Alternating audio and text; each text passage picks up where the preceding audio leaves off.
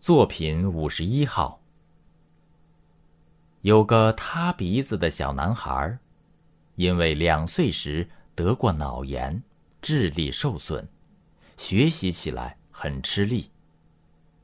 打个比方，别人写作文能写二三百字，他却只能写三五行。但即便这样的作文，他同样能写得很动人。那是一次作文课，题目是“愿望”。他极其认真的想了半天，然后极认真的写。那作文极短，只有三句话。我有两个愿望，第一个是，妈妈天天笑眯眯的看着我说：“你真聪明。”第二个是，老师天天笑眯眯的看着我说：“你一点儿也不笨。”于是，就是这篇作文深深的打动了他的老师。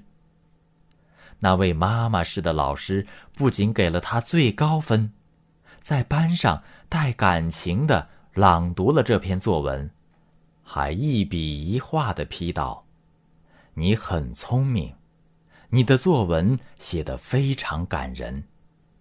请放心，妈妈肯定会格外喜欢你的，老师肯定会格外喜欢你的，大家肯定会格外喜欢你的。捧着作文本，他笑了，蹦蹦跳跳的回家了，像只喜鹊。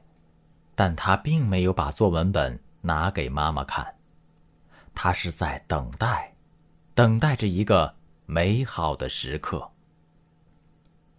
那个时刻终于到了，是妈妈的生日，一个阳光灿烂的星期天。那天，他起得特别早，把作文本装在一个亲手做的美丽的大信封里。等着妈妈醒来。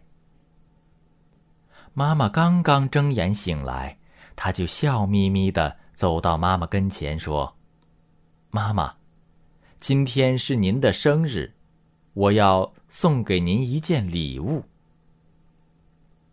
果然，看着这篇作文，妈妈甜甜的涌出了两行热泪。一把搂住小男孩，搂得很紧很紧。是的，智力可以受损，但爱永远不会。登录微信，搜索“上山之声”，让我们一路同行。